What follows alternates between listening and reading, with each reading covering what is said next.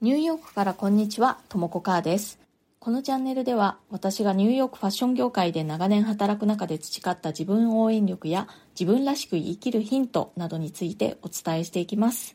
ニューヨークの自由でポジティブな空気感とともにちょっと元気が出る放送をお届けします。それでは今日もよろしくお願いします。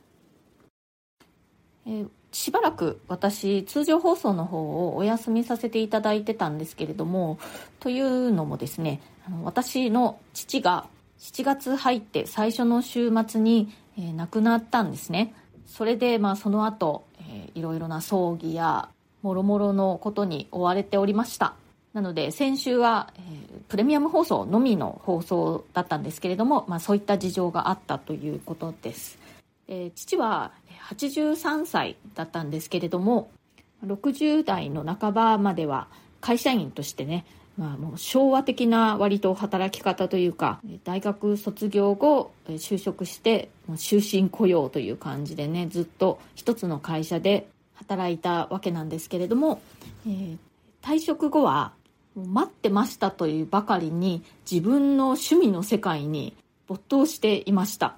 具体的にはピアノと書道それからゴルフですね。その3つでもう本当にね毎日忙しく過ごしていました。ああとはですね父は賑やかな飲み会とかがすごく好きなので、え、そういったお友達付き合いみたいなものも積極的にしていましたね。という感じで、え、人生の最後20年間ぐらいはですね、ま、本当に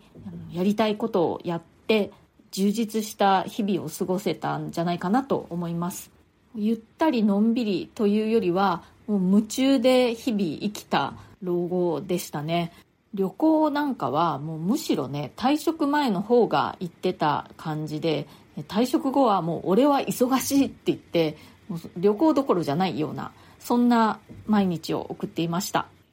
まあ最後はですねあの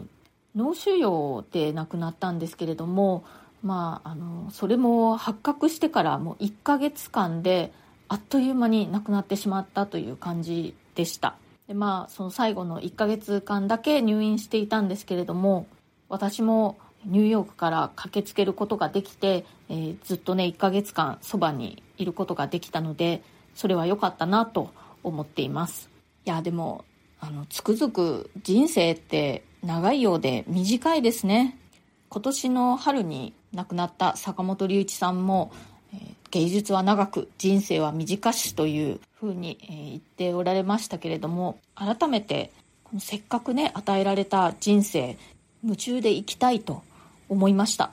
であの以前から私がすごく好きな詩詩ではないかな、まあ、あの言葉というのがあるんですけれどもそれがこう人生に対しての姿勢というかね捉え方を、えー、語っている文章なんですけれどもとても勇気づけられる文章なので今日は是非それを、えー、こちらで皆さんにシェアしたいなと思います。これはそもそも何なのかというとですねニューヨークにあるホルスティっていうベンチャー企業があるんですけれどもその会社のマニフェストなんですね。この会社は2009年にニューヨークのブルックリンで3人の創業者によって立ち上げられた T シャツだとか小物を、作って販売する会社なんですけれどもその会社を設立する時に作った社訓のようなものなんですね。で自分たちの夢を生きられる会社を作りたいとその3人は思ってこのマニフェスト社訓を作ったそうです。でこれオリジナルはもちろん英語なんですけれどもたくさんの言語に翻訳されていて、日本語版もあるので、その日本語版をちょっと読んでみますね。これはあなたの人生です。自分の好きなことをやりなさい。そしてどんどんやりなさい。何か気に入らないことがあればそれを変えなさい。今の仕事が気に入らなければやめなさい。時間が足りないのならテレビを見るのをやめなさい。人生をかけて愛する人を探しているならそれもやめなさい。その人はあなたが好きなことを始めた時に現れます。考えすぎるのをやめなさい。人生はシンプルです。すべての感情は美しい。食事を一口一口味わいなさい新しいことや人々との出会いに心を腕をそしてハートを開きなさい私たちはそれぞれの違いで結びついているのです自分の周りの人々に何に情熱を傾けているか聞きなさい。そしてその人たちにあなた自身の夢も語りなさい。たくさん旅をしなさい。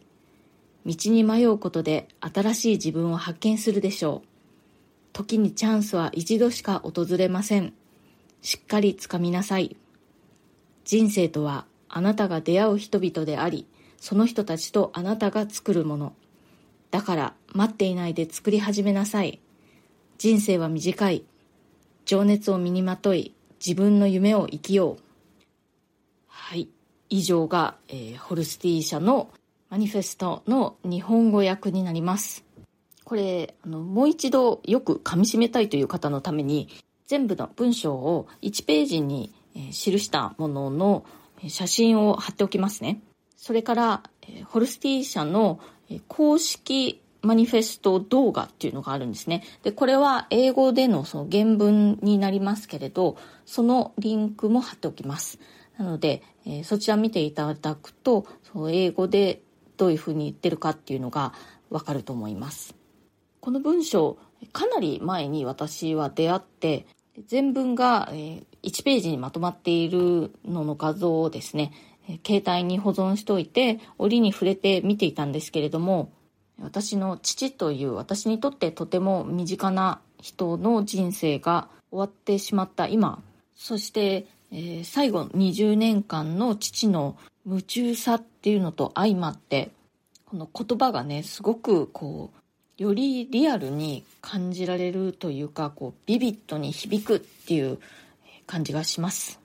私は2022年の年末にそれまでずっとしていたフルタイムのデザインの仕事というのを辞めて現在次の方向性を模索中なんですね。でまああのそれまでできなかった長期の旅行をしたりオンラインでいろいろ勉強したりしてるんですけれども改めてこのマニフェストに勇気づけられました。コメントのお返しをしたいと思います。効果実証済み憂鬱な気分を追い払うために私が実践していることにコメントをいただいております。これは6月27日の放送でした。元の放送のリンクを貼っておきますので、まだお聞きでない方はぜひ合わせて聞いてみてください。これは憂鬱な気分の時にそれを追い払うためのアクション、簡単なアクションですね、をいくつかご紹介したのと、逆に憂鬱な気分の時にやらない方がいいよということについてもお話ししました。めぐめぐ78さんから